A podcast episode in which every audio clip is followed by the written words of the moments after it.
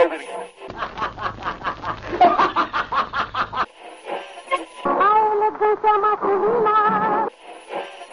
a da continua numa boa.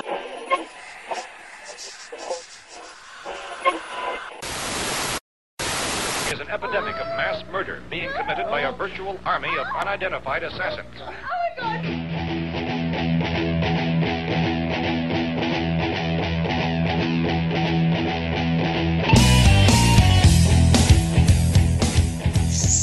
Seja bem-vindo, ser vivo ou não, né? Nunca se sabe quem tá aí do outro lado a mais um episódio do podcast Frequência Fantasma. Esse podcast lindo, cheiroso, psicótico e sangrento sobre filmes de terror, suspense, mistério e todo esse universo. Tudo bem com você aí, coisa fofa, coisa rica? Tudo tranquilo? Eu sou Sérgio Júnior, o host desta bagaça fantasmagórica e no episódio de hoje a gente vai trouxe de volta, na verdade, né, um formato que eu adoro fazer aqui no Frequência, que é o Bastidores do Terror, cara. O que, que, que seria esse formato? A gente, é, nesse episódio, a gente sempre traz um, um profissional da área do cinema, né, que trabalhou ali, não importa a área, a gente sempre vai tentar fazer o mais é, diversificado possível, né, para trazer a experiência dele pra gente, cara, pra gente conhecer como que é de fato trabalhar com cinema independente, né? Na maioria das vezes, ou não, focado também no universo de terror, que é o que a gente gosta aqui, né? E claro, é mostrar que apesar de ser difícil pra cacete, no Brasil é possível trabalhar com cinema, né? Então eu gosto muito de fazer esse, esse episódio e hoje é o dia dele e eu tenho certeza que você vai gostar do papo de hoje. E claro que eu nunca tô sozinho. E hoje comigo está ele aqui, Lucas Levino. E aí, Lucas, beleza, cara? Fala pessoal, beleza? Aqui é o Lucas e vamos nessa. Show. E o cara que eu trouxe aqui pra gente bater um papo é um cara que eu acompanhei os últimos trabalhos dele, né? É, alguns dos últimos trabalhos dele. E, cara, eu tenho certeza que você que tá ouvindo ainda vai ouvir falar muito o nome desse cara. É um cara extremamente talentoso. E hoje estamos com ele aqui no Frequência Adriano Espínola Filho. Tudo bem, Adriano? Tranquilo? Tudo bem, Sérgio? Beleza. Prazer estar aqui no teu programa. Pô, cara, muito bacana. Tenho certeza que o papo de hoje vai ser muito legal. E antes de começar, lembrando que o Frequência Fantasma está nas redes sociais aí, né? No Facebook, Frequência Fantasma, no Twitter, arroba Frec Fantasma e no Instagram, arroba Frequência Fantasma. Lembrando que no Instagram a gente avisa lá, antes de todas as outras redes sociais, que o episódio está no ar. E lá que a gente costuma botar os bastidores, né? O que acontece aqui por trás, algumas indicações aí mais específicas. Então se você quer ficar por dentro dessa bagaça inteira, segue a gente lá no Instagram. Lembrando a nossa missão do Frequência Fantasma, que não esquecemos, né? Você vai mostrar esse podcast para mais dois amigos que curte filmes de terror, cara. Tenho certeza que ele vai gostar. Se você não conseguir fazer isso agora, no, no momento que você está ouvindo esse podcast, compartilha que você está ouvindo ele. Compartilha aí no seu Instagram, no seu Facebook, que já ajuda muito a esta bagaça crescer cada vez mais. Beleza? Então é isso, chega de enrolação e vamos para o cast.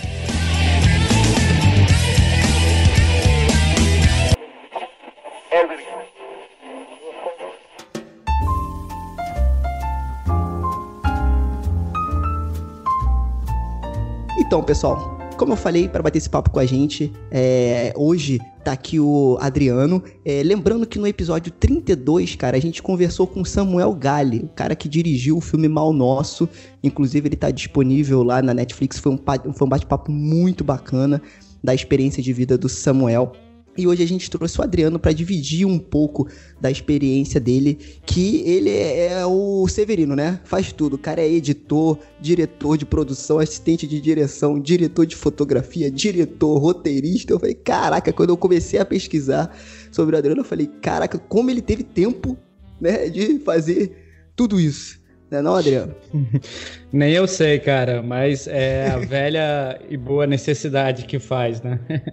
É, exatamente. E aí, cara, pesquisando sobre a tua história, né, eu vi que você é formado em antropologia pela PUC Rio, certo? Exatamente. E aí você foi estudar cinema na Inglaterra, em Manchester, correto? Isso, correto, é isso mesmo. Cara, agora eu quero que você me explique que virada foi essa, cara? O cara formado em antropologia e decidiu estudar cinema na Inglaterra. Como é que foi essa decisão? É, como que funcionou esse processo aí? Bom, é, foi, foi o seguinte, Sérgio. Eu, eu me formei em Ciências Sociais, né, pela PUC. É, foi um curso legal, acho que de formação é muito bom. Conhecimento geral, né? Mas é, logo antes de eu me formar, eu fui convidado para escrever uma biografia, ajudar a escrever a biografia é, de um ator brasileiro chamado Emiliano Queiroz. É, quando eu estava fazendo é, essa, essa biografia, o Emiliano ele fez é, vários papéis importantes. É, o de ser borboleta ficou muito conhecido na escola do professor Raimundo, mas ele, enfim, fez também a Ópera do Malandro. Enfim, tem uma carreira enorme no, no cinema, no teatro e na televisão. E, e foi escrevendo essa, essa biografia junto com ele que eu comecei a me interar mais é, do, do meio audiovisual, né, do, do meio é, do cinema. E eu sempre tive um interesse por, por cinema, sempre fui cinéfilo, assim, sempre gostei muito de, de assistir filme, enfim, de ler é, histórias também, enfim, né, acaba ligado um pouco à literatura, mas o fato é que ali eu fui entender um pouco melhor como que funcionava.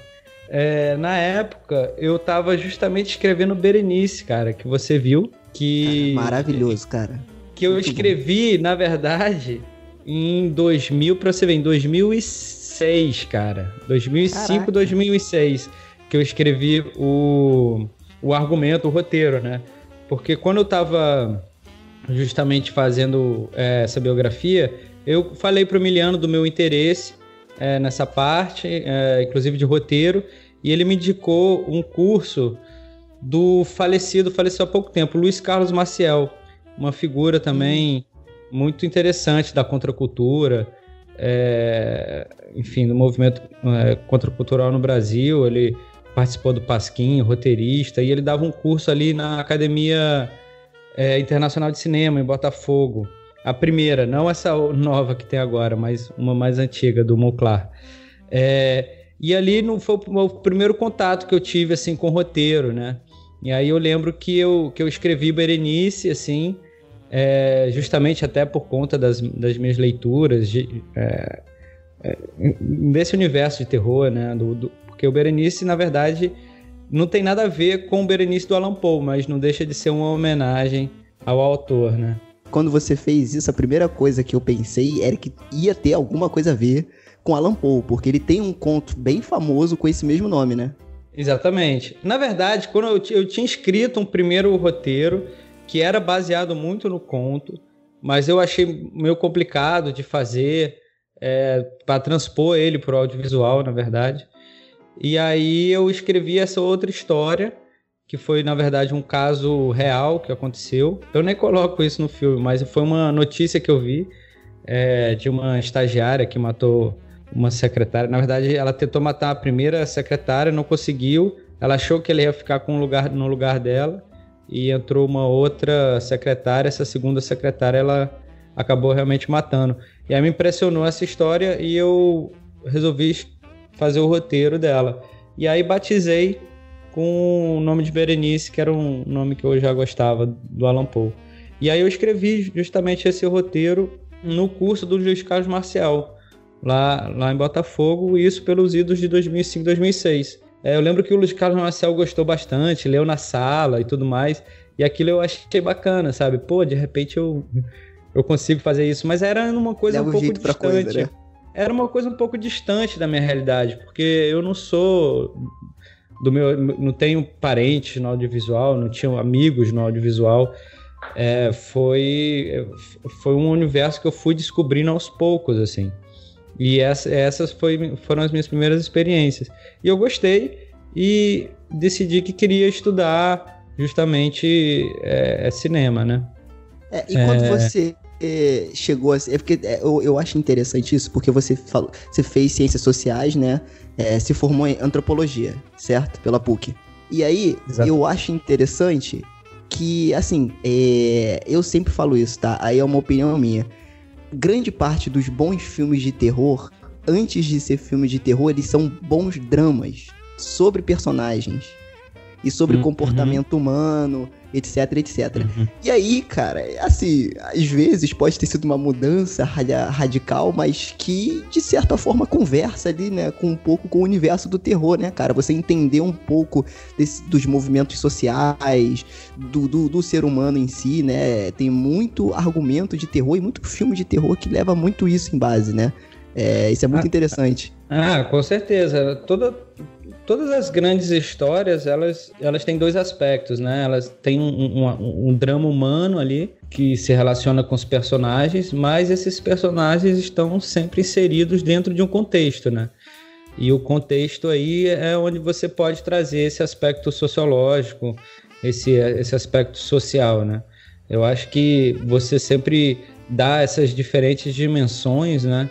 Eu acho que ela sempre enriquece. E você vê um pouco isso é, nos grandes autores, né? Eles estão falando de, de personagens, de dramas particulares, assim, íntimos é, da, da própria natureza humana, mas sempre ali inserido no, no contexto mais geral, né? O próprio Alan Poe que a gente estava falando, ele, por exemplo, foi um dos primeiros que detectou e que, é, enfim, é, escreveu sobre a questão do anonimato, é, que estava se iniciando ali é, no Paris do século XIX e, e- a questão das grandes cidades. Então ele está ali é, refletindo, na verdade, novidades que passariam depois a, a, a, a se tornarem, enfim, fatos conhecidos, mas é, ele estava antenado em tudo que estava acontecendo na sociedade também do, do seu tempo. Isso aí eu acho que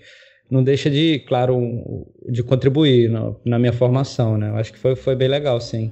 E quando você estava escrevendo ali o, o primeiro argumento pro Berenice, é o que foi que, que te deu aquela intuição de buscar pelo gênero do terror, do horror? Foi o momento que você estava escrevendo, assim, pensando no conto do, do Alan Poe? Ou foi alguma coisa ali do, da, da notícia em si que você achou que o gênero em si seria encaixaria muito bem com, com a sua história? É porque essa notícia já é desgraçada, né? Então já ajuda bastante. É, é, é, foi até interessante você ter falado também, Sérgio, desse aspecto da sociologia, porque o que me impressionou é, na notícia e que eu quis falar é, era também discorrer um pouco dessa questão da competição é, nos dias atuais, né? É, Cara, isso foi muito bom. O que é que a Assim, eu, pessoa. vou, eu vou te falar, pra quem trabalha, por exemplo, eu trabalho em empresa no mundo corporativo.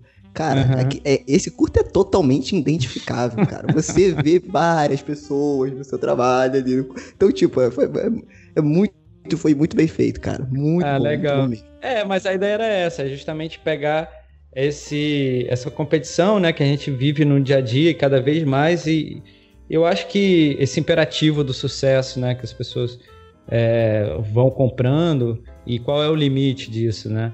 Então, é, eu quis trazer um pouco desse dessa, dessa análise sociológica, mas também eu, eu, eu já tinha essa formação, né, da, no, no terror, né, no horror de, de ler Alan Poe, Stephen King, é, Bram Stoker, Frankenstein, enfim, os filmes também, só falando da literatura, mas também eu gostava muito de filme de, de filme de terror. Não sou um especialista em filme de terror, mas eu gostava muito, desde, não sei, quando era pequeno, via Brinquedo Assassino, é, a, a Coisa, e, e aqueles filmes Scania, talvez acho que vocês nem lembram, mas é, Reanimator, Ah, muito Ah, bom, Reanimator. é, Reanimator, Que é muito.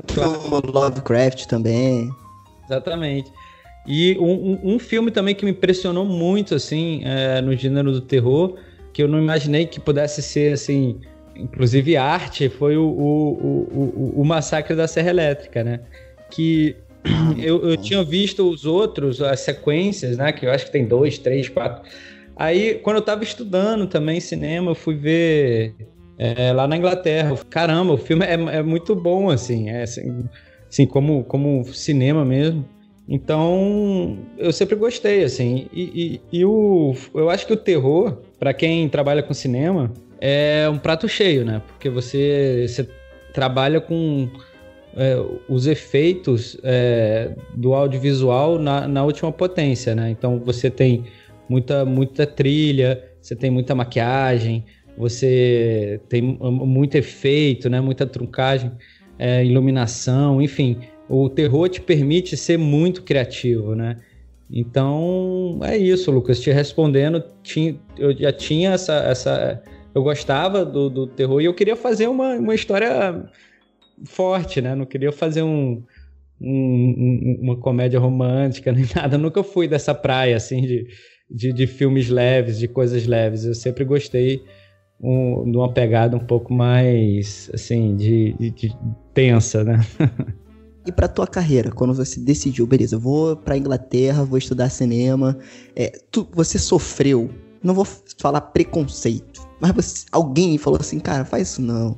É muita maluquice, tá? Ou você teve esse apoio e falou, não, cara, vai sim, vai ser legal e tal, vai ser bacana. Porque eu acho que às vezes é falando para os novos produtores, a galera que quer entrar no meio e que já tem uma certa formação em outra coisa, ou então fica nessa dúvida de, cara, será que vai valer a pena eu fazer ou não vai valer a pena? Entendeu? Eu acho que a, pessoa, a, a galera fica mais nesse receio de, de certa forma, sofrer aí um pouco da pressão social do cara, pô, cara, cinema no Brasil não dá certo, não dá dinheiro, enfim, aquelas coisas todas que a gente escuta, né? É, para você foi tranquilo essa transição? Você achou de boa? Ou você teve um pouco de receio também de fazer? Ou tu se jogou e, e deu tudo certo, né? Como a gente está vendo agora. É, a história não foi tão retilínea assim, não, na verdade, Sérgio. Ah. É, bom, primeiro que eu era formado em ciências sociais, então em relação a, a, a, emprego, a insegurança, fazer cinema e ciências sociais tá no meio. São duas áreas complicadas. É, mas eu, eu nunca tive oposição, não, assim. É, meus pais, de alguma maneira, se preocupavam é, por eles não terem nenhuma experiência, minha família toda são de funcionários públicos, médicos, advogados, então é, carreiras mais tradicionais, né? E, e aí, quer dizer, essa coisa do audiovisual é uma coisa um pouco é, exótica, né, para os meus pais. Mas meu pai é poeta, professor, universitário, enfim. É, então ele já tinha essa ligação com, com, com as artes e e ele nunca se opôs. É claro que ele ficou um pouco assim e tal, mas nunca, dizer, nunca disse para mim, meu filho, não faça isso. É, é, até engraçado hoje em dia que ele, ele, ele me fala isso, que ele ficou um pouco assim, mas que ele acha que eu tomei a decisão certa e que eu fiz muito bem de ter entrado no audiovisual. Então eu tive, eu tive essa sorte, assim, de, de, de contar com o apoio dos meus pais, inclusive para estudar cinema também na, na Inglaterra e tudo mais. Eles sempre, sempre me apoiaram, assim. Na verdade, quando depois que eu estudei cinema lá na Inglaterra, teve uma época que eu, eu fiquei em dúvida se eu seguiria no audiovisual. Porque, é, enfim, era, é, é, é um meio difícil, né? E aí eu fiquei ali meio perdido, inclusive preocupado como é que eu ia sobreviver, né?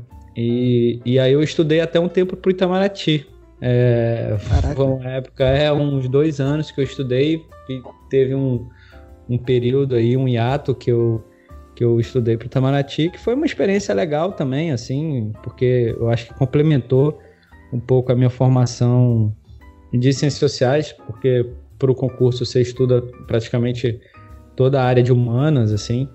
Então, eu acho que foi legal, assim. É, é, agora, realmente eu vi que é, não é, não seria, não é minha vocação, né? E aí eu voltei, voltei para audiovisual, mas aí eu voltei mesmo que é tudo é nada, sabe? É, Entendi. Porque aí já não, já era uma opção mesmo de, de não apostar numa segurança, porque a questão do, do, concurso público, né? Você aposta na segurança. Você não tem liberdade, mas você tem segurança. Exatamente. E você você trabalhar com, com audiovisual, você tem liberdade, mas você também não tem segurança nenhuma. então, assim, é, a vida é um trade-off, né? Então. Tem muito essa, essa, essa questão também, porque aqui no Brasil, por a nossa situação política econômica, geralmente as pessoas vão optar pela segurança mesmo conscientes da privação de liberdade, assim, botamos entre, botamos entre aspas aí, né? É, uhum. E, cara, isso é, eu, eu acho muito bacana quando quebra isso, assim, sabe? Porque o meu ciclo social, eu conheço muita gente também que sempre falou, ah, concurso público, não sei o que, blá, blá, blá, blá, blá, que eu acho legal e a gente tem que ter bons funcionários públicos, por favor, né? Então estamos precisando. É... Mas, cara, você fala assim, ok, mas não, eu vou por esse outro caminho aqui que é totalmente diferente e dá certo, cara. Apesar de ser é. difícil e. Ou não, e... né? É, ou não. É, ou não. Foi, foi o que você falou. Entendeu? Ou não, né? Mas eu acho que é, é, mas eu acho que o lance do arriscar também, eu sei que parece papo de coaching, mas, mas eu acho que faz parte. Entendeu? É. Mesmo que você quebre a cara, você, pô, eu arrisquei. Né? E depois, sei Exatamente. lá, entendeu? Volta. E ainda mais. Vida, né? É, e ainda mais assim, pra galera que é mais nova, que tem pneu pra queimar, Entendeu? Acho que arriscar também não é jogar tudo pro alto e ah, não sei o que. Mas você estudar, né? Pesquisar e saber o que você vai fazer. E aí arrisca, cara, um pouco, entendeu? Sabe quando você vai entrar na piscina e a água tá gelada? Bota o pezinho lá, pô, pra ver se tá gelado mesmo, entendeu? Vai, tenta. E aí depois, cara, você replaneja a sua vida, entendeu? Sei lá, eu, eu acho muito interessante essa, essa coisa, assim, de você quebrar um pouco desse paradigma, assim, de, da insegurança, né? Eu acho que faz é. parte também da, até da arte como um todo, né? Ah, com certeza, Sérgio. Assim, parece um pouco papo de coaching, mas eu, eu falo isso muito para as pessoas, sabe? Tipo, é, a gente só vive uma vez mesmo. É, na época eu, tava, eu, eu, eu voltei para o audiovisual já estava com 30 anos, cara. Não foi assim que eu comecei muito novo. Mas pelo menos eu, eu, tava, eu não tinha filho. Então, assim, uhum. é, dava para arriscar um pouco, assim. É, em último caso, enfim, sei lá como é que eu ia fazer, mas pelo menos não tinha um, uma criança esperando em casa ou qualquer coisa assim. É, mas é isso, eu acho que vale a pena é, você você apostar naquilo que você quer fazer, né? E foi um pouco isso, assim. Eu, eu, eu pensei bem, assim, é, cara, pelo menos eu vou tentar. Se, exatamente, se não der certo, ok, pelo menos eu, eu fui lá, dei a cara e, e, e tentei fazer assim o, o, melhor que eu pude. É, o importante para mim, eu acho que foi muito trabalhar é, as minhas fraquezas, né? Porque é, audiovisual você, você lida com pessoas, você está sempre é, tendo que precisar de outras pessoas, assim, apesar de eu, de eu fazer muitas funções justamente para não precisar de outras pessoas, você precisa. Então é, eu tive que começar a trabalhar mais isso, como, como que você vai lá e, e pede uma coisa e, e lida com, com vaidades e, e, mantém a calma, tem paciência e tal. Porque eu tinha um pouco isso, assim, ah, é muito complicado, muita gente e tal. Fazer eu acho que é tranquilo, mas ter que lidar com muita gente era uma coisa que realmente me, me deixava um pouco preocupado. Mas eu fui trabalhando isso, quer dizer, vários, vários aspectos, né? Eu acho que o que caracteriza muito o audiovisual é justamente é, as várias é, áreas que você tem que atuar, né? É, que você tem que saber, são vários, são muitos saberes, né? Desde a parte técnica, de câmera, sei lá, até de roteiro, de organização, sem falar na parte burocrática, administrativa de uma empresa, até a parte artística, né? E de cada área, né? A parte artística do roteiro, a parte artística da direção, da fotografia, da trilha, é, da atuação, do figurino, do, do, do da arte. Cara, é, é, é, tanta coisa assim. Mas o, o legal é isso, é você ir estudando, e eu sempre gostei muito de estudar, assim, essa área. E, e tem um pouco isso, como eu, eu gosto muito do, de audiovisual, da, da, da, área, eu estudo, cara, porque eu gosto, sabe, mesmo. Então eu vou atrás. É diferente de estar tá estudando, por exemplo, para um concurso público, que você fica lá se matando Exatamente. porque tem que passar na prova, aquela, aquela pressão, e se eu não passar, meu Deus, e agora? Eu tô gastando dinheiro, esse negócio chato. Então, é. é esse processo todo de, de, de pegar aquele conhecimento e, correr, e de repente vai lá, escreve um roteiro e, e chama as pessoas, sabe? Vamos filmar, pô, cara, tu faz a fotografia para mim, sem dinheiro, né? Todo esse processo. É. O, o, Berenice foi assim, cara, ninguém, ninguém tava ganhando nada. Então, assim, eu, é, isso para mim era muito difícil também. É. Pô, eu ficava apavorado. Foi no clássico no, no amor, né? Foi no clássico no amor, mas o amor mesmo assim, mesmo as pessoas muitas vezes se dispondo a fazer, as pessoas às vezes não têm coragem de encarar, sabe? É, entendeu? Pegar o telefone e ligar para alguns atores, falar, pô, cara, tu atua. E, e, eu achava que seria uma coisa muito complicada, assim, como assim? Será que eles vão de graça? E depois eu fui ver que. Eu lembro até uma atriz no Berenice, porque aí eu juntei também quando eu, quando eu entrei numa de fazer o Berenice, tinha grua, tinha tudo. E aí uma atriz chegou para mim e falou: Nossa, eu conheci ator que estaria pagando para estar tá aqui, sabe? E aí eu vi que. Cara, que bacana, cara como tem, como tem essa, essa, essa questão, inclusive é até, até um pouco triste, mas os atores estão querendo trabalhar sempre pô, no Rio de Janeiro, então você tem muito ator, né? Então eles estão querendo trabalhar. É, quando você está fazendo uma, um, um, principalmente uma coisa artística, né, cara? Você encontra muitas pessoas que, que se dispõem a, a, a, a, te ajudar nisso, sabe? Mesmo sem dinheiro. Então eu acho que é, é essa, essa parte também de produzir, né? De realizar a coisa, eu acho que ela, ela é um ingrediente também muito importante aí nesse, é, nesse caldeirão aí de coisas que, que é preciso é, é fazer, né?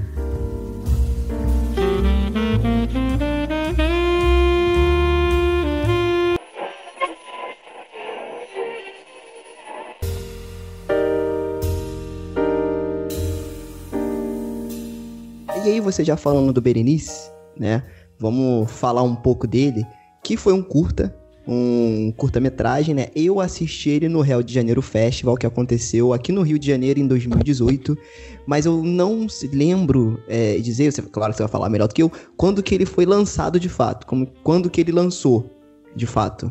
É, o, o Berenice, na verdade, ele ganhou um outro festival já anterior a esse, ao, ao Rio de Janeiro, que foi o Festival Internacional do Audiovisual. Isso em dezembro de 2016. Eu não tinha nem lançado ele, é, ah, é, ninguém tá. tinha visto ele ainda. Foi a primeira vez que eu exibi, porque o Berenice também era um piloto, ele é, na verdade, um piloto do primeiro episódio de uma série. Então ele é um curto e um piloto ao mesmo tempo, assim. Entendi. É, é, aí, aí eu escrevi nesse festival, que era um festival é, de televisão, e ele ganhou esse festival na categoria Voto Popular. Foi o Cara, primeiro prêmio que eu ganhei. É. Poxa, eu fiquei super feliz. E, e enfim, aí depois inscrevi também no, no, no, no Rio de Janeiro e também ganhei, assim, foram, foi, foi muito legal, assim, compensou ter feito o Berenice, mesmo sem dinheiro, mesmo sem nada, só, só por conta disso, das, sempre vale a pena, mesmo que não tivesse ganho nada, é, eu acho que teria valido a pena, mas é, é legal de você ver que, poxa, olha, eu tive essa iniciativa, fui lá sem dinheiro, sem nada, e mesmo assim é, ainda ganhei dois, dois festivais, né? Então uhum. isso, poxa, me deu uma, é, isso me deu um incentivo, assim, de falar, poxa, é, não, até que de repente eu consigo. E, e, e, e assim, foi meu primeiro filme, assim, maior, assim, com equipe mesmo, né? É, então, eu acho que tem muitas falhas, assim, muita inexperiência, mas com, com, com resultado positivo. Acho que foi, foi muito legal, assim. Então, quando eu tava lá no Rio de Janeiro, a gente tava assistindo lá a bateria dos, dos curtas. Quando o Berenice acabou, o Lucas tá aqui para não me deixar mentir, eu falei, esse foi o mais foda e ele vai ganhar o festival. Eu falei isso pro Lucas assim que, que acabou. Eu, eu nem tinha visto outro, porque o teu não foi o último. Se eu não me engano, ele não foi o último. Acho que teve um outro que foi o último, então foi o penúltimo. Sei lá, eu não, eu não lembro muito bem. Cara, quando ganhou, eu fiquei feliz porque foi o que eu mais gostei. Mas eu falei, eu sabia. Aquele do eu sabia, né? Aquela plaquinha. Eu sabia, eu sabia. Cara, porque é assim, e, e é isso que o, a gente fala muito aqui no podcast, que é o seguinte. Tem lá aquele lance do pós-horror, né? Do pós-terror, enfim. Que a gente até vai até pedir a tua opinião depois sobre isso. É, uhum. Mas assim, é, ah, tem que ser muito cabeça. Ah, porque isso é, é terror de verdade. Cara, eu falei, eu falo assim. No final das contas, beleza, você quer fazer um cinema autoral, é muito bacana e tal. Mas se você não for minimamente popular, é difícil uhum. você se comunicar com todo mundo e mostrar a tua essência com uma coisa muito autoral, né? Que as pessoas não têm tanto. A, o, o, acesso é mais difícil. E o que eu achei no Berenice foi que ao mesmo tempo que ele fala muita coisa, cara, esse lance de ego, é, é, de essa batalha corporativista que tá muito em voga hoje em dia, o que é sucesso, tudo isso ele você conseguiu fazer de uma forma que ao mesmo tempo que passou a mensagem, foi uma, foi uma parada muito, tipo, popular, cara, que é de fácil compreensão e é bem feita pra caramba. Tipo assim, porque às vezes, ou às vezes a gente acha muito popular e ficou muito pobre. Ou então é muito cabeça, a mensagem é muito profunda. Tu conseguiu chegar no meio termo, onde equilibrou. E aí, quando eu vi aquilo, eu falei, cara, ele vai ganhar. Porque ele conseguiu se comunicar uhum. com todo mundo, passou a mensagem, é muito bom, é divertido, né? Para as pessoas também que falam que, ah, o terror, ah, tem piada. Cara, terror e comédia tem tudo a ver. É quebra de expectativa. Entendeu? Então, você uhum. quebrar a, a expectativa. O terror divertido também é terror. Então, tipo assim, cara, o curta foi muito bacana. Eu falei, Lucas, é foda, ganhou o festival. Eu falei, pra mim ganhou. Entendeu? O Lucas ah, ele tava, tava, do meu lado. Aí, ganhou, né, de fato. E, cara, é, é, assim, a gente viu que foi feito de forma muito independente. A gente reconheceu vários lugares que foram gravados lá, algumas cenas. E o, o, que a gente fala muito aqui no Frequência, que a gente gosta de falar sobre, é sobre os perrengues, né? Como que foi difícil, como que foi os bastidores e, claro, as conquistas que você já falou aí do, do prêmio, de, do, prêmio do, fe, do Festival Internacional do Audiovisual em, em 2016, ganhou o, o Rio de Janeiro Festival em 2018. Mas eu queria que você contasse pra gente um pouco dos bastidores, cara. Como que foi os maiores perrengues, né, que vocês passaram aí para poder gravar, como vocês superaram isso, um pouco dos bastidores do Berenice em si. Cara, foram tantos. É. foram tantos. Não precisa é. falar de todos, mas o que você achou assim que mexeu mais com a galera, que foi de certa forma motivador ali no final das contas e tal? É, tiveram várias questões assim, teve o ator que cortou cabelo, para uma depois que ele ele, ele foi para novela e aí é, é, porque a gente acabou que fez uma gravação um pouco esparçada assim sabe então uhum. é, teve teve esse tipo de situação de cena que a gente teve que que regravar depois que a gente teve que tirar é, a gente teve a cena da, da ponte né que o primeiro filme, logo, eu vou querer fazer a mulher pulando e sendo jogada de uma ponte. Então era uma cena que jogava dois corpos de uma ponte. e a mulher e uma delas ficava pendurada pelo lado de fora, né? É, da ponte à noite. É, então fazer essa cena foi bem complicada, mas acabei conseguindo é, encontrar um, um, um, dublê maravilhoso que Delta dublê que ajudou a gente e enfim e deu certo mas foi foi um perrengue inclusive não ficou muito bom e aí eu resolvi voltar lá para filmar mais um dia com grua na ponte lá em Jacarepaguá e, cara, foi uma loucura. Foi uma loucura, assim. É, então, me tira uma, uma dúvida aí, que pode ser curiosidade da galera que tá ouvindo também. Por exemplo, quando a gente vê esses filmes grandes, tipo, é, é, Tarantino, ele fechou a rua de Nova York, acho que foi Nova York, não sei, para gravar o Era Uma Vez em Hollywood. Ele fechou lá, Los Angeles, no caso, né? Não, Hollywood, sei lá. Enfim, ele fechou uma rua imensa para poder gravar o filme. Tipo assim, iluminação. O cara contratou guindastes de iluminação para poder fazer aquilo. Aí a gente sabe que rola, tipo, um acordo com a prefeitura, sei lá, o cara vai fechar durante aquele período para você, para assim, para você que começou com cinema independente, com o Berenice, como é que foi? Você chegava lá com os equipamentos e falava, bom, galera, é isso aí, vamos gravar. Tipo assim, uma garota pendurada numa ponte, se a polícia passasse ali, ninguém ia parar para falar nada. Como é que funciona esse processo? No caso da ponte, foi, foi num clube, ah, é, lá na Barra, lá, lá, em, lá em. Desculpa, foi no Itaiangá. É, tem um clube ali, logo no início. É, é, Marina Barra Clube. Ah, foi, sim. foi isso. Aí é, eles têm lá umas pontes, sabe?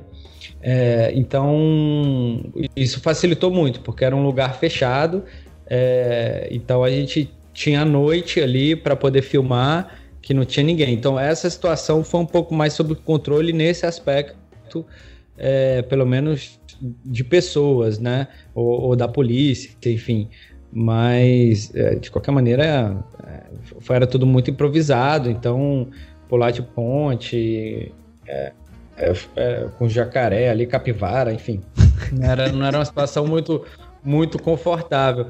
Agora teve várias outras situações na rua, né? E aí, cara, não é Hollywood, não é nada disso. Então a gente tem que fazer meio que na tora, assim.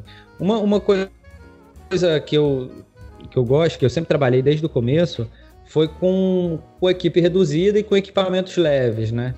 É, inclusive, a, a, a, câmera que eu fiz foi, foi a Blackmagic Pocket, que é uma câmera bem pequena, assim, muito pequena mesmo, é, mas que dá uma qualidade incrível, assim. É, então, sabendo, é, eu acho que é isso, sabendo usar esses equipamentos mais, mais leves, eles podem ser muito, muito úteis justamente para essas situações que você tem que fazer na guerrilha. Então você dá para filmar na rua sem chamar tanta atenção, sem ser aquela, aquele estardalhaço todo, sabe? Então eu tive essa, é, é, essas é, é, um pouco desse discernimento, né? De, de poder fazer é, com, com equipamento leve. E, então a gente filmava na rua ali. Teve umas cenas no catete, teve, teve cena em ônibus. É, teve, teve várias, várias, vários lugares que hum, tava todo mundo ali. Agora você tem que tomar cuidado para não pegar o rosto das pessoas, né? É sempre complicado, alguém olhando para a câmera, sempre tem é, um ou outro que, que gosta de aparecer, enfim. Então tem essas, essas pequenas situações. Mas eu acho que é, é, tranquilo, cara. Ainda mais hoje em dia com essas câmeras pequenas e leves. É, todo mundo tá mais acostumado também, assim. É claro que sempre afeta um pouco. Você chega com equipe, com muita gente, as pessoas né? Geralmente perturba um pouco, mas é, dá, dá, dá para se virar bem, assim. Dá para se virar bem. Se for uma equipe pequena, assim, uma coisa é, mais tranquila, rola. Então foi isso que a gente fez um pouco no, no, no Berenice, assim. Foi, foi, foi meu guerrilha mesmo. E, e, e, e é isso, cara. Deu certo. Vamos lá. Não tem muito que não tem muito que pensar não, porque se você for esperar poder fechar uma rua para poder fazer uma cena, aí, meu amigo, é, senta e espera. Exatamente. É, e que rola muito aquele lance que tu falou da criatividade, né, cara? É, exatamente. E aí não só tem... do terror, né? Ainda mais, é... Eu acho que é mais da produção independente. É, né? De saber terror... lidar com essa. É. Você tem o terror da história que você tá contando, o terror que você passa também para fazer o filme, né? É o ambiente Mas, inteiro sobre terror. É terror total, assim. Mas é, é, é, é isso, eu acho que é, é, quando você fala dessa parte de realização, é justamente como que você pega aquela ideia, aquele conceito e consegue achar soluções práticas para poder realizar aquilo, sabe? Então esse é o grande desafio, é você conseguir é, é saber lidar com o que você tem. Tem um, um, um diretor é, das antigas, chamado Silvio Bach. Ele é amigo do meu pai, já fez um monte, mais de 30 longos, eu acho. Enfim, e, e ele me falou uma coisa que eu nunca esqueci, assim. Ele falou, cara, não fique esperando que vai bater um produtor na tua porta com um milhão de dólares querendo fazer teu filme. Você quer fazer um filme, sabe, corre atrás, abre, abre produtora, enfim, dá teu jeito. Então, eu sempre guardei muito isso, assim, é, vamos, vou tentar fazer do jeito com que eu tiver aqui. E hoje em dia, cara, não tem desculpa, sabe? Hoje em dia, qualquer laptop edita, você tem uma ilha de edição, qualquer... O, o, o celular, né, cara? O celular, você... É, exatamente. Eu, eu, eu, lembro quando eu vi um, um, um filme chamado Tangerine, que é, é, eu vi o filme assim, eu falei, pô, mas esse filme um filme muito bom, assim. E esse, falei, esse, que foi gravado todo no iPhone, não foi um negócio desse? Exatamente. Aí eu fui pesquisar e quando, quando eu vi lá, o cara gravou com dois iPhones, cara. Sabe? E é um filmaço, foi pra Sanders e tal. Enfim, eu acho que é, é, desse mesmo. É do mesmo diretor que fez esse projeto Califórnia, eu acho, agora. O fato, é, o fato é esse, eu acho que hoje em dia você tem. Você tem muitos recursos, assim. Então é. Ah, né? Então não tem desculpa, assim. É, o, o, o que falta mais eu acho que é essa, essa essa coisa do fazer, sabe? Eu acho que as pessoas têm que trabalhar muito isso. Se a gente for falar para as pessoas que querem entrar no meio e tal, eu acho que é isso. É, é, é você ter, eu acho que essa atitude justamente de pegar e falar, não, cara, eu vou tentar, eu vou fazer, eu vou com medo, mas eu vou, sabe? E ver o que é que não tem muito, não tem muito o que escapar. E hoje em dia tá muito mais fácil. Então, assim, vamos aí. É, fala assim, na minha época tudo era mato, né? Na minha época. pois é, eu lembro que eu, eu tava conversando com o Rosenberg Cariri, que é um diretor cearense, e ele me falava, cara, que na época dele ele morava em Fortaleza. Ele ia para São Paulo lá para a Boca do Lixo, que é onde eles faziam é, uns filmes é, pornográficos, uns é. porno chanchado, que é, é, é, é, inclusive é retratado no Magnífica 70, né, naquela série da HBO. E ele me falava que eles iam lá para ver se eles conseguiam, cara, o, o fim dos rolos dos filmes das películas que eram que eles gravavam que sobrava. Aí eles juntavam aqueles finalzinhos dos filmes colavam para justamente ter rolo para poder filmar alguma coisa. Aí você imagina. É. Isso é direção é, raiz mesmo, né? Você imagina, cara, a disposição desses Exatamente. caras. É querer muito. A, a, vontade de querer fazer um filme. E olha a dificuldade, cara, que eles enfrentavam e mesmo assim iam lá. Então eu acho que isso ilustra bem, né, cara? A gente não, não pode não pode reclamar e tá tudo aí. E Exatamente. é só meter a mão mesmo.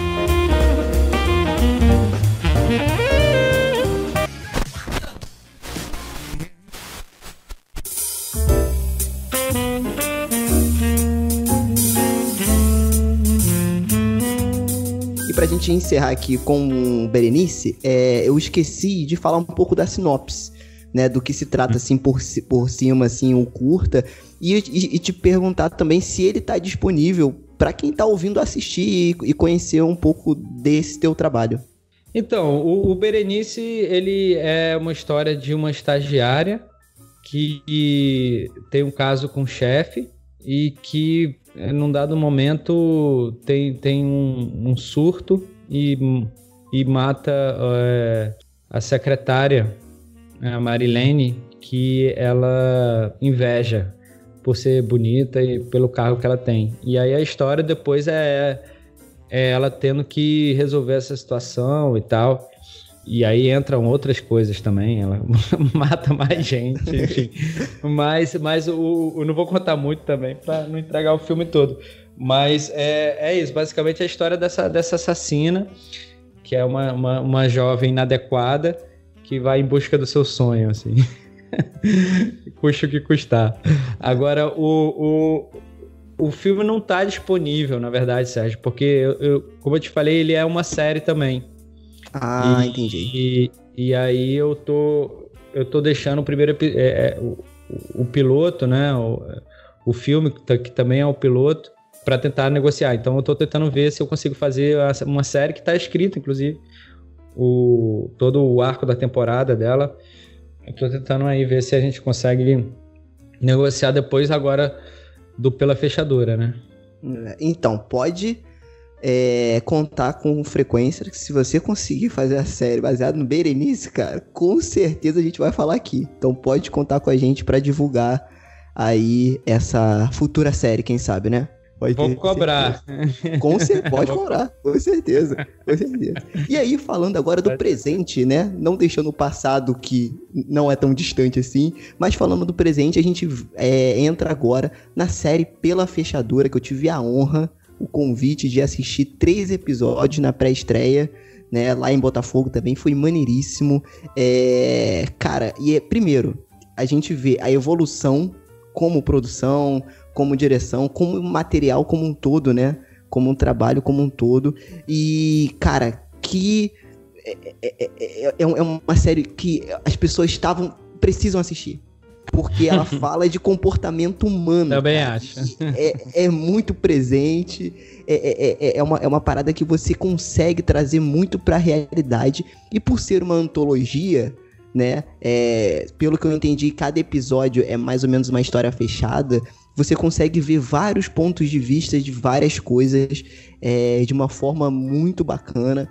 tem a pitadinha de terror ali em alguns momentos, de suspense, de thrillerzinho, é, mas tem muito do drama humano também, do comportamento humano.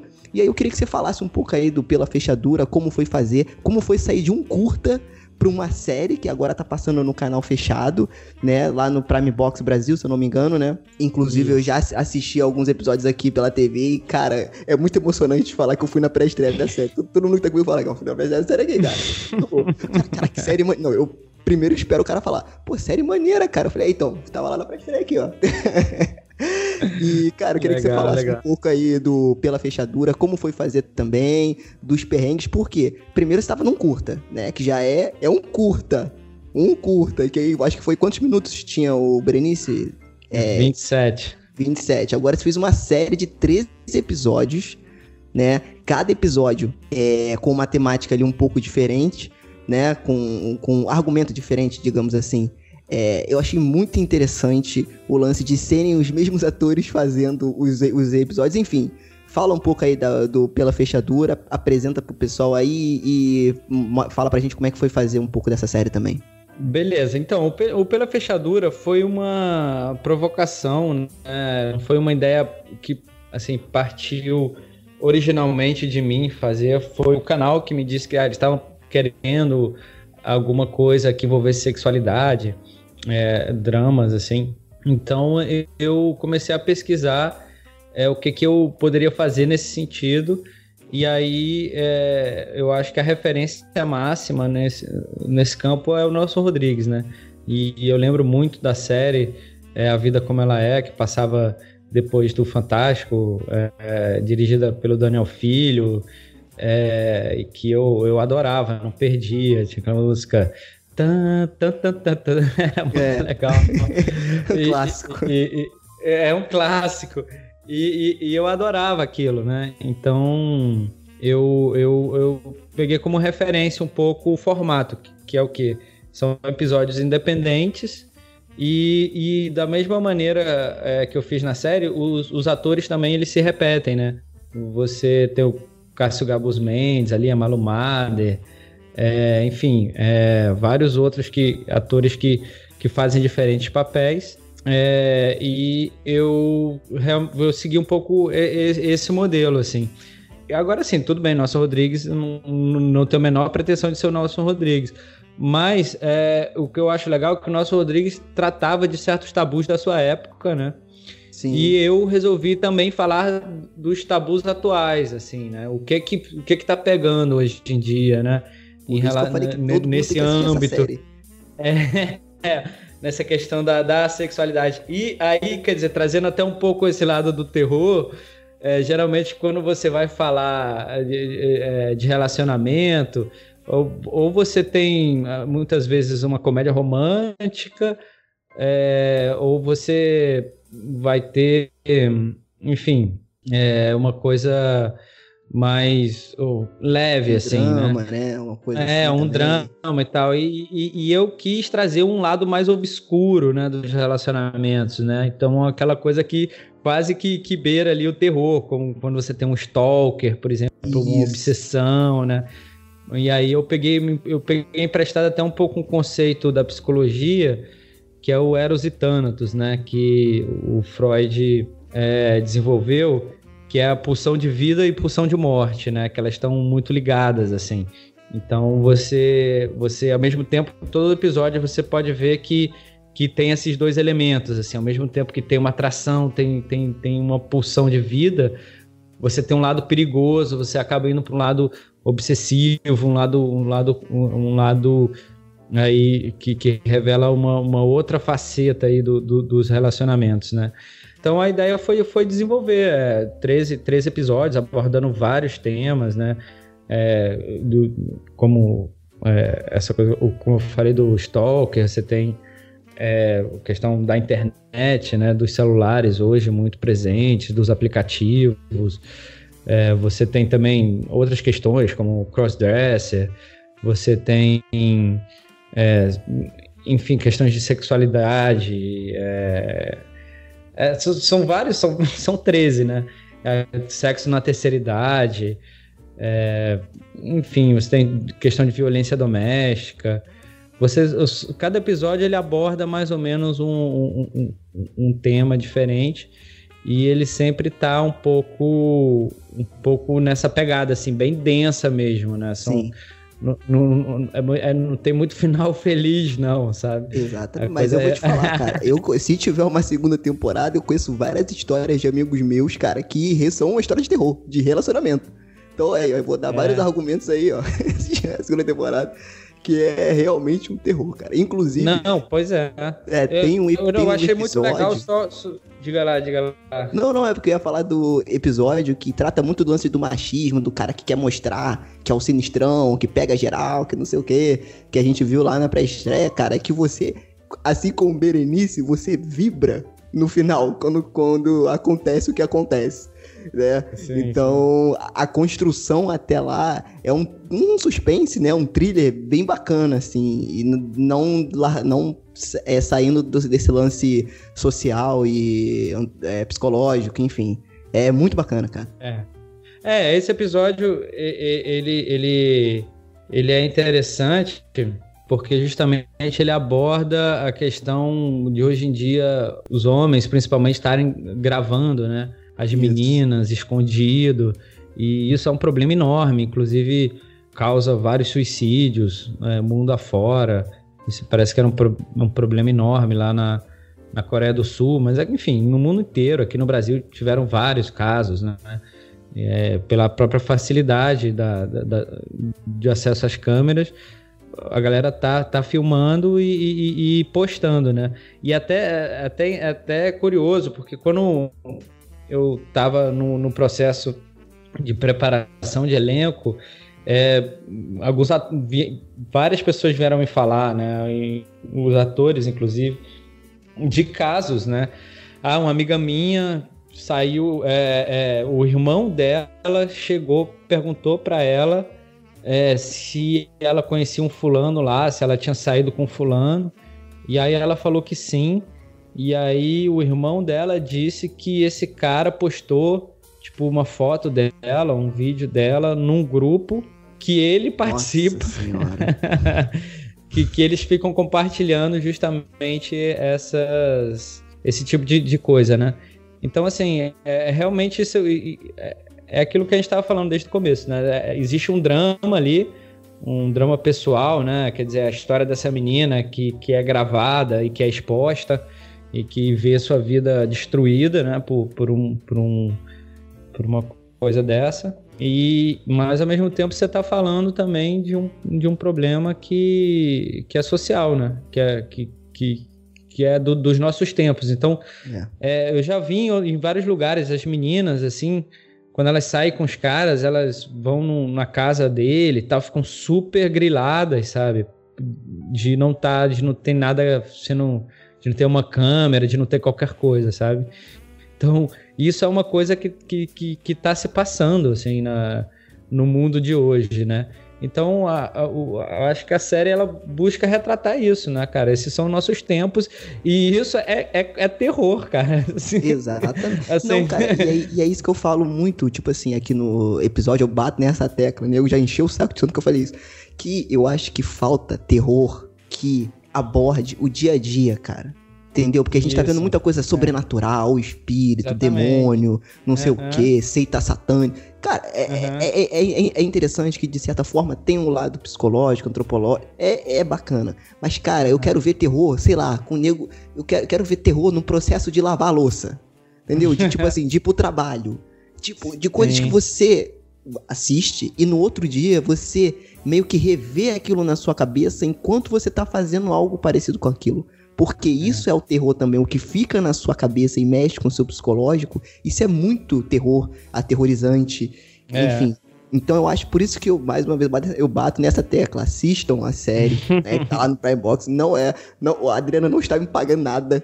Eu liguei, falei pra ele, Adriana, a gente precisa falar dessa série lá, lá no Frequência, até porque aqui a gente gosta de indicar coisa pro pessoal e tal. Porque, a- além do drama e de toda essa questão psicológica, cara, você vai ver como o terror pode ser bem feito, sutil, né? Aham. E, e de uma forma, cara, que você traz aquilo pra tua realidade. Com certeza você vai ver um episódio que você, fala, que você vai falar, eu conheço alguém que passou por isso. Exatamente. Se não for né? você mesmo.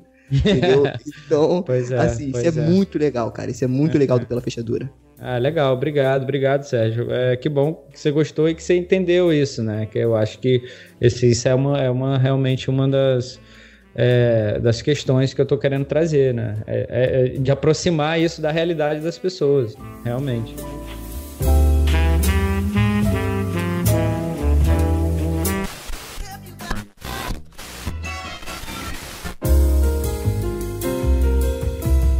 E aí, falando um pouco da produção, como que é produzir uma série? um canal fechado. Porque essa que é a questão, assim. Porque, beleza, curta dá um trabalho do cacete, era tua primeira experiência, reunir pessoal. Agora, amigo, tem um cara no teu ombro falando assim, ó. E aí, como é que tá aí? Tá, tá tranquilo? Como é que tá a série? Quando é que vai sair? Né? Então, tem todas essas questões assim. Eu sou um leigo, não sei como é que funciona. Por isso que eu te trouxe aqui pra você. Eu, eu sei que é muita coisa, mas aí pra você falar aí brevemente como é que é um pouco desse lance da, de você produzir uma série pro canal fechado, né? Bom, é, realmente é, é uma diferença monstruosa. Mas é, foi um desafio, cara. Foi um desafio, foi uma África que, que eu atravessei. É, é, realmente, você pega um curta, aí no caso foram 13, né? Então, assim, no final eu entreguei 341 minutos de, de material. Caraca. Então, isso dá, na verdade, cara, quase quatro longas-metragens, né? É, Chupa Peter você Jackson. pega- você pensar. É, é, você pensar isso, né? Um, um, um longa tem em média 90 minutos, né? Exatamente. É, é, se, se você pegar aí e, e calcular, né, cara, vai dar mais ou menos que 360 minutos, é, quatro longas. Eu entreguei 340, então foi- foram quase quatro longas-metragens. É, então, assim, a quantidade de material, cara, e, e que a gente teve que fazer foi um negócio absurdo, assim, e com orçamento muito baixo, assim. Então, foi também um, um- eu acho um grande feito é, de produção assim que eu pô que eu tenho assim que eu posso me orgulhar as pessoas podem até achar ruim assim não gostar da série espero que não mas é, eu, mas eu acho que o, o feito de ter entregue é, a série né é, com a qualidade que a gente entregou com, com, com tudo, né? Você tem, é, enfim, tratamento de cor, você tem, pô, os atores estão excel- excelentes. Cara, os atores são sensacionais, pólen. Adriano. Parabéns aí pelo casting, cara, porque os caras É, mandam muito bem. É, é, é todo essa- esse cuidado, né? De você justamente fazer um casting, né? De você abrir cast, de você chamar, é, fazer seleção de atores, quer dizer, que às vezes E de certa forma você fazem. abriu pra uma galera nova, cara. Entendeu? Pra É, atores exatamente. novos, assim, que não são tão rodados assim em televisão. Não, não, exatamente. Mas, essa, mas aí é que tá, né, cara? Você conseguir tirar o melhor com o que você tem. O que Uhum. que eu tenho? Eu moro, eu moro no Rio de Janeiro. O Rio de Janeiro tem ator pra caramba. Tem muito ator maravilhoso que não, que não, não tem muito espaço e, e que tá querendo uma oportunidade de mostrar o trabalho. Então, assim, é, é só o cuidado de, de selecionar, de, de encontrar essas pessoas que elas estão lá, sabe? É, então, assim, eu acho que eu fui muito feliz no elenco. Eu tive muita sorte também é, com, com a própria produção, né, cara? A Bruna, que é, que é minha companheira e que fez a produção executiva e segurou uma peteca monstruosa de lidar com, com o orçamento é, para realizar a série. E é um, um, um orçamento, assim, que, é, pelo que eu fiquei sabendo, um episódio é, da, da HBO, de uma série da HBO, ela é o valor que eu fiz 13, por exemplo. sabe? Então, assim, É muito absurdo, Foi. né, cara? é, e eu acho que a qualidade que eu consegui, assim, em termos de imagem, sabe? É, Sim. foi, foi, foi muito legal, assim, o, o, o, o tratamento de cor que eu, que eu pude fazer com o Pedro Conforte, que é um colorista também sensacional, que, que faz, enfim, vários longas-metragens e que é um cara do cinema que já tá, tipo, décadas é, é, fazendo cor, um cara muito bom. Tipo, da trilha também, é, o, o, o João Vitor, né, cara, lá de Fortaleza, um cara também sensacional, que, pô, super talentoso. É, enfim, a Cássia, que foi a editora que já fez as trilhas, que já fez toda a, essa montagem com, com trilhas é, de referência, já deixou pô, tudo muito legal, assim. Então eu tive muita sorte também de conseguir encontrar essas pessoas, assim, que me ajudaram muito, sabe, a poder dar conta desse recado, que foi, que foi uma pedreira, assim, monstruosa. Mas é isso, cara, muita, uma oportunidade, sabe? Que me deram, que eu fiquei lutando tantos anos para conseguir, né, cara? Na verdade, assim, eu comecei, a produtora eu abri em 2013, e aí já em 2015, foi em 2015, é, foi em 2015, eu ganhei o edital do Prime Box. É, na verdade, foi ah, até bacana, pouco tempo, assim, foi até pouco tempo e, e, é, que é difícil, né? Bem difícil, assim, a pessoa conseguir emplacar uma série com produtora própria, né? Às vezes você tá, tem que fazer com uma produtora grande, então assim, tem muito que agradecer o, o Ramiro do Prime Box, é, o pessoal todo lá que, que confiou, né, cara? Porque realmente eles foram também muito corajosos de confiar isso isso para mim, né? Quer dizer, um cara que tinha feito um curta e, e, eles me deram a responsabilidade de repente de, de fazer uma série que é, um, é uma outra coisa, né, cara? É uma outra brincadeira. Mas enfim, tá aí, tá entregue, tá no ar, né, cara? Consegui. Exatamente. Inclusive, um pessoal que fizeram a abertura também, que ficou muito legal, o pessoal da Miligramo, o Rodrigo e a Rebeca, lá de Fortaleza também.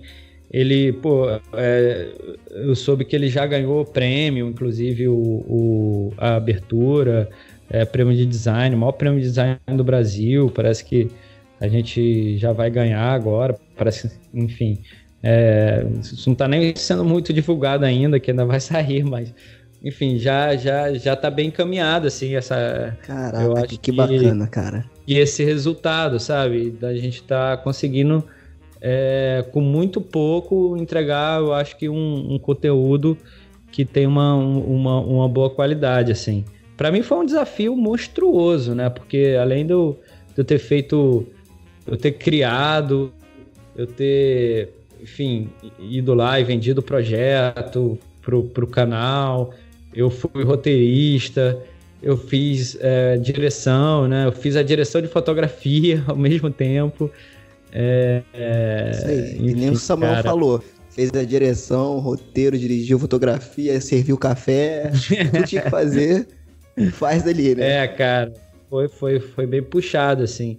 Mas é isso, né, cara? Como hoje em dia tá. É, é aquela coisa, é, como tinha muito pouco verba, assim, eu tive um pouco que, que fazer, mas ao mesmo tempo também foi muito bom, porque você você tem muito mais controle, sabe? Do, do, do, conteúdo, você tá ali em cima, você tá mexendo, uhum. você tá fazendo do jeito que, que você acha que tem que ser, sabe? Então eu tô super feliz com o resultado, sabe? Claro que poderia ficar muito melhor, eu sou super crítico também com o meu próprio trabalho, sempre pode melhorar, mas eu acho que é, com o que eu tinha né? Eu acho que a gente conseguiu fazer, cara, quase um milagre, assim. Porque eu, eu não conheço é, outra série, então, sabe, que um diretor tenha conseguido fazer os três episódios e com tão pouco orçamento e, e feito, fazer a direção de fotografia ainda por cima e ficar com, com, com uma qualidade legal, assim. Então, tá bacana, assim, eu tô feliz com o resultado. É, e, e tô tendo também uma resposta muito legal, assim, da própria equipe, sabe? Do pessoal que fez. É, e isso é muito legal também, porque o, o clima né, no, do set eu, eu, achei que ia dar muito mais confusão do que na verdade deu, assim. É, eu tava muito tenso, porque geralmente set de filmagem dá muita confusão, né? E tem muita, tem muita treta, né? Uhum. E imp Briga impressionante. De ego, provavelmente. Sim, aí é aquela coisa, né, cara? É um meio assim difícil, assim. Você tem que. Sim, sim. Tem que ser com a, com a faca nos dentes um pouco. Mas ao mesmo tempo, eu acho que muitas vezes não precisa ser, sabe? Não precisa ser assim. É, é, é pesado, porque o trabalho é muito exaustivo, tanto física quanto mentalmente, assim, é, é uma coisa muito pesada. Mas não precisa, eu acho que ser um clima ruim, sabe? Porque afinal de contas, quem trabalha com, com isso, trabalha porque gosta, sabe? Exatamente, Ninguém trabalha boa. com audiovisual por conta de dinheiro, assim. É, trabalha porque ama o que faz, assim. Então, se você consegue trazer isso das pessoas, sabe? É, você, eu acho que você consegue é, criar um, um, um, clima muito legal. E, e, e muita gente falou isso para mim, sabe? É, como foi gostoso de fazer, como o clima. As pessoas ficavam rindo muito no set, era sempre assim, tinha que ficar toda hora lá pedindo pra galera cara. parar de, de rir e parar com, por causa do barulho e tal. É, mas foi um clima muito divertido, assim. E, e eu fiquei muito feliz também de, de, ter conseguido fazer nesse clima, porque talvez se não fosse esse clima, eu acho que não teria conseguido, porque realmente foi muito pesado, assim. Se você faz a coisa que já é muito difícil e ainda o pessoal brigando e aquele estresse, quer dizer, fica duas, três vezes mais difícil, né? É. Então, é, eu acho formação, que... A tua formação também deve ter ajudado um pouquinho, né, nesse, nesse quesito. A formação como um sociólogo, você diz? Isso. Cara, não.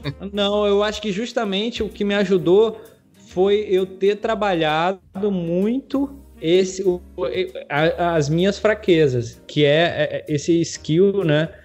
Esse, é, de, de lidar com pessoas, que é, para mim sempre foi muito difícil, assim. Então eu, eu fui trabalhando isso com o tempo não foi bem minha formação, não. Foi mais uma coisa que eu tive que, que desenvolver na marra, porque é, senão eu não conseguiria fazer as coisas que eu, que eu queria fazer. Então eu fui desenvolvendo um pouco esse lado de ter paciência, de, de, de, de, de ser conciliador, de, de tentar, sabe, buscar uma solução é, mais tranquila para os problemas. No, isso tudo foi uma, foi, foi uma coisa que eu tive que desenvolver e que realmente foi, foi fundamental, assim. Porque é, realmente é difícil. Um, você lida com muito ego, né? Então, assim, às vezes tem muito diretor que, ah, nunca fez nada, mas quer aquela cadeirinha de diretor no set, entendeu? Porque o cara, o cara acha que eu já vi até umas histórias assim, é verdade. Lá um, um filme BO, ninguém ganhando nada, o cara queria uma cadeirinha, enfim. Então, assim, eu, eu, eu, eu, era o primeiro a dar o exemplo também, sabe? De que tava todo mundo junto ali, todo, fazer tudo, tem que fazer o que tem que ser feito, sabe? É, então, eu acho que todo mundo acabou comprando muito. Eu consegui uma equipe que comprou muito o projeto e, e, e ficou feliz com o resultado, assim, lá na pré-estreia, né, que você foi, Sérgio, assim, as pessoas poderiam estar mentindo, mas não parecia. É, não. Estavam é. realmente. Estavam Apesar realmente de ser ótimos atores, né? é, pois é. Não só os atores, como a equipe também, né? Exatamente, e, exatamente. E, Foi muito bom, cara. E, e, eu tive esse retorno, assim, do, do pessoal, né? Muito feliz com o resultado, sabe? Que foi uma experiência muito legal. E isso também não deixa de ser um gratificante, sabe? De, de você poder ver que você consegue fazer, apesar das dificuldades dessa África aí que, que foi fazer uma série desse tamanho, mas que mesmo assim conseguir fazer no clima legal, com as pessoas felizes com resultado, sabe? E, e, curtindo, comemorando. Então isso tudo me deu, me deu muito muita confiança assim de saber, né, que, que eu tô no caminho certo, né? aquela, é, aquela, aquela voltando àquela questão inicial, né? Saber que cara é isso aí, dá para fazer, é legal. Eu acho que eu consigo dar conta e agora mais do que nunca, né? Porque é, é muito bom você fazer uma série desse tamanho com três episódios conseguir dirigir, entregar essa quantidade de material, porque agora um longa-metragem não me assusta, né, cara? Que antes era uma coisa que me assustava mais, né? Fazer um longa-metragem, meu Deus, ah, um longa e tal. Agora, pô, pô entreguei pode, quatro, né? Então, assim. Pode vir, né? Pode até pedir cinco. Pode vir, pode cinco longa-metragens que eu abraço. Agora, eu só não faço nas mesmas condições, né, cara? De grana. Porque, cara, é uma vez na vida o que eu fiz, assim.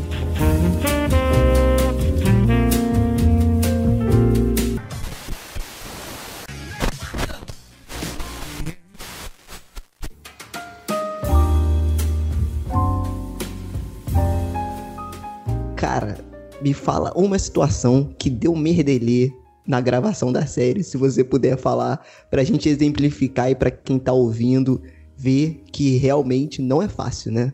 Teve várias. Teve uma que a gente foi filmar lá na praia do Leme, que a gente combinou com o quiosque, fechou o quiosque para gravar o segundo episódio. É, uhum. Que é do, do Coroa, que resolve entrar para um grupo é, de, joga, de coroas também, de jogadores de frescobol e tal. E aí era uma cena na praia.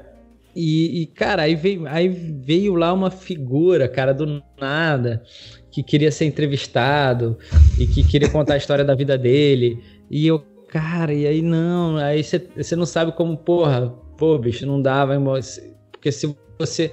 Isso teve várias dessa, né? Ah, teve, teve umas muito engraçadas, cara. Teve umas que a gente filmou também no metrô, cara, tipo, meio escondido. E, e, e, cara, aí teve uma hora que a gente foi ver as cenas assim, tipo, no metrô, ver se tinha conseguido. É, e aí veio, veio um policial falar com a gente, cara. Aí, Nossa senhora. E aí eu gelei na hora, assim. Que eu tava medo encostado... de perder o material. Pois é, eu tava encostado lá no, no, no, no banco, né, cara, no, no parapeito, assim, no metrô, ali na estação de Botafogo. E, e aí ele chegou para mim assim, eu dei aquela gelada, eu vendo o material assim com a câmera dentro da mochila, sabe? E aí ele chegou para mim e falou: Cara, é, boa noite, com licença. É, é, que você não pode ficar sentado nessa mureta. Nossa senhora. aí eu, tá ah, aí eu falei: Não, claro, não tem problema nenhum e tal. Enfim, ah, tiveram várias situações, ah, cara mas foi na praia, a gente foi filmar outro dia lá, também tava marcado. Chegou lá, tava uma ventania absurda e não dava para gravar nada. Tivemos que mudar toda a cena. É, teve um. Tiveram situações assim. Isso eu tô falando do mesmo episódio, né, cara? Cada, cada episódio Caraca. tem. É, mas, por exemplo, o, o Coroa tinha uma cena que ele pintava o cabelo, né? E aí ele, ele pegou e a gente gravou uma cena que ele pintava, mas depois a gente tinha que gravar uma cena anterior que ele não estava com, com o cabelo pintado por questão de, de, de, plano de filmagem, de produção. E aí a, a, a tinta supostamente era para sair do cabelo, assim. Era Nossa, uma tinta que ficava. Cara. E a tinta não saiu, cara, e a gente lá e tentando tirar do cabelo. E foi uma loucura. Cara, tiveram várias situações, cara. Ator que disse que dirigia, chegou na hora, não dirigia. E Nossa, quase... que merda. E, e, quase bateu o carro várias vezes. É, porque é. nessa situação, como é um pouco mais independente, digamos assim, não tem aquele fundinho verde que o cara simplesmente entra no carro, né? E aí vai como não, se ele estivesse dirigindo, é. né? Não, é tudo é tudo real, assim, é tudo real. Não, e aquilo também fica até bem mais legal, assim, né? Eu Porque também câmeras, acho, com certeza. As câmeras são menores, aquela questão do equipamento você consegue fazer e tal. Então, então é isso. É, tiveram várias, várias coisas, cara. Né? Se, for, se, eu for lembrar, cada episódio tinha te, te, uma questão diferente, né, cara? Mas ah, assim, foram, foram todos desafios que, que a gente conseguiu superar, sabe? É, Com certeza. Isso que é o mais que... legal, né? E eu acho que é. cada um que você superava, acho que dava um pouco mais de motivação também, né? Pra continuar sim, seguindo. Sim. Quando você via o episódio fechado, você, você pensa nas merdas que deram. E mesmo assim o episódio tá lá rodando, tá todo mundo assistindo, então deve ser muita satisfação também. É, né? porque, é, porque assim, tem, tem, que pensar também que é, é, assim, dá muito problema. Você vai encontrar um milhão de mas muita coisa fica muito legal, melhor do que você esperava, né? Eu acho que pelo menos essa é, é, essa é a minha, a minha sensação quando eu pegava e ia ver o material, eu falava, cara, tá ficando muito legal, tá ficando muito bacana. Aí você vê aquele primeiro corte, você fala, caramba, funcionou, cara. Sabe, aquela ideia que você escreveu ali no papel, porque, como eu falo, é, são três filmes, né? É, um que você você escreve, que você imagina na sua cabeça, o outro que, que, quando, que acontece quando você filma, né? Que aí a situação ali, realmente, os atores e tal, já, já é diferente daquele roteiro que você escreveu. E depois também quando você vai editar, né? Que aí quando você edita também a coisa muda. É, Pô, vira, uma, vira uma história diferente também. Então, assim, é, fui vendo o resultado, né, cara, acontecendo, assim, e, e, ficando bacana, né, cara, melhor do que eu esperava. É, isso tudo também, sabe, é uma coisa que dá muita satisfação, assim. Eu acho que essa satisfação é, do fazer artístico, né, cara, ela é uma coisa realmente, poxa, impagável. Para quem gosta, é muito legal, assim. É, muito bacana, cara. E para encerrar, né, eu sei que o papo tá muito bom, né? é, de ficar aqui a noite inteira conversando sobre os episódios, as merdas que deram e tal. É, Adriano, quero saber de você ah, agora. Eu só, ah, eu, fala, só vou fala, fala. Eu só vou falar mais uma. Fala, que tem, não, estava claro. gravando o primeiro episódio. O primeiro episódio foi o Corvo, né? E aí, é, o que, que Muito eu bom fiz? esse episódio. É, esse episódio foi interessante porque é, a gente teve esse desafio de arrumar um apartamento que pudesse filmar um apartamento da frente. Então, no apartamento morava o personagem, o Corvo lá, que espionava uhum. a menina que morava no, no, no apartamento da frente. E a gente e, e, e, eu encontrei dois apartamentos que tinham realmente essa distância e que dava para fazer sem, sem fakear, né? E aí, cara, é, quando eu tava nesse apartamento do Corvo, filmando a menina no prédio da frente, eu resolvi botar uma luz para poder dar uma iluminada no prédio, né, cara, para não ficar tão escuro que era noite. E tasquei um, um, um refletor, né, um painel de LED na fachada do prédio, sabe? Uhum. É, e aí o cara porra, do nada deu um grito lá, reclamou, né?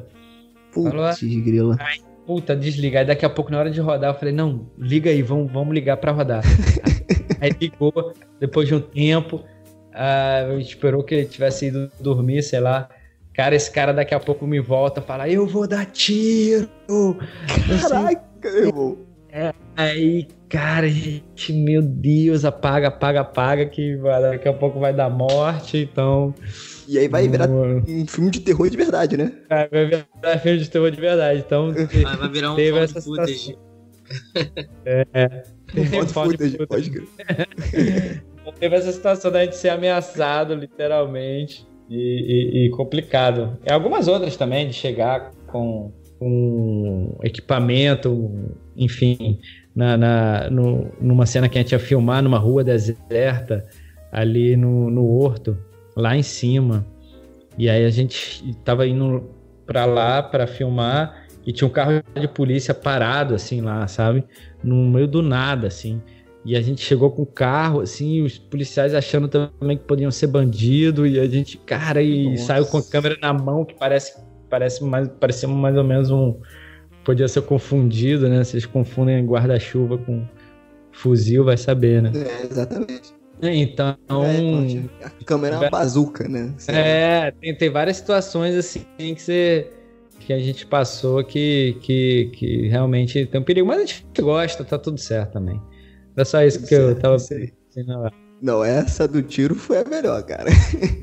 apaga, é, apaga, apaga, porque senão vira apaga, apaga. O cara falou que vai dar um tiro.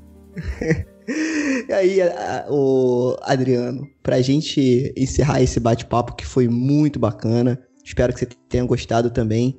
É, cara, divulga mais uma vez aí pela fechadura pra galera assistir, né, na, na televisão. E eu quero saber de você. Então, apesar de todas as diversidades, dá para fazer cinema no Brasil, né? Dá sim, dá sim, Sérgio. É, é aquilo, você tem, é, é sacrificante, é, tem que correr muito atrás. Agora tá tudo aí, cara. É, que nem qualquer outro meio artístico também, né? Fazer música não é fácil, escrever não é fácil, é, ser pintor não é fácil, enfim.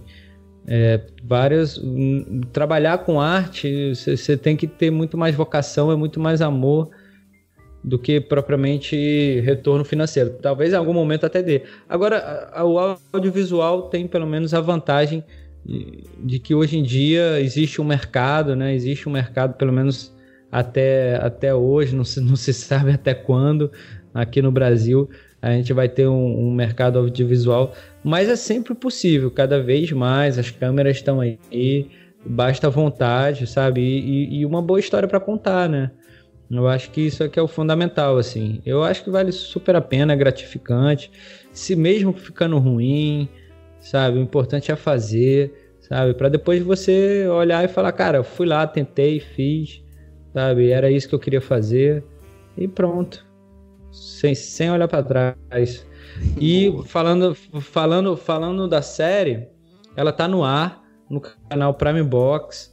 É, é o 654, se eu não me engano, da, da NET. É, vou até te falar aqui. E ele, ele vai ao ar toda quinta-feira, às nove e meia da noite. Na NET ele é o canal 656 é, na Claro TV é 156, na Sky é 157 e, e tem o, o Instagram, que é Série pela Fechadura. Procura lá no Instagram, a gente está toda hora divulgando os episódios, os trailers, os horários, porque tem reprise durante a semana. Então, se você não conseguir ver na quinta-feira à noite, o episódio fica reprisando durante a semana toda, até a quinta seguinte, quando estreia outro. E ele tá indo aí ao ar até, até dezembro, ele tá, tá ao ar cada, cada semana com um episódio novo.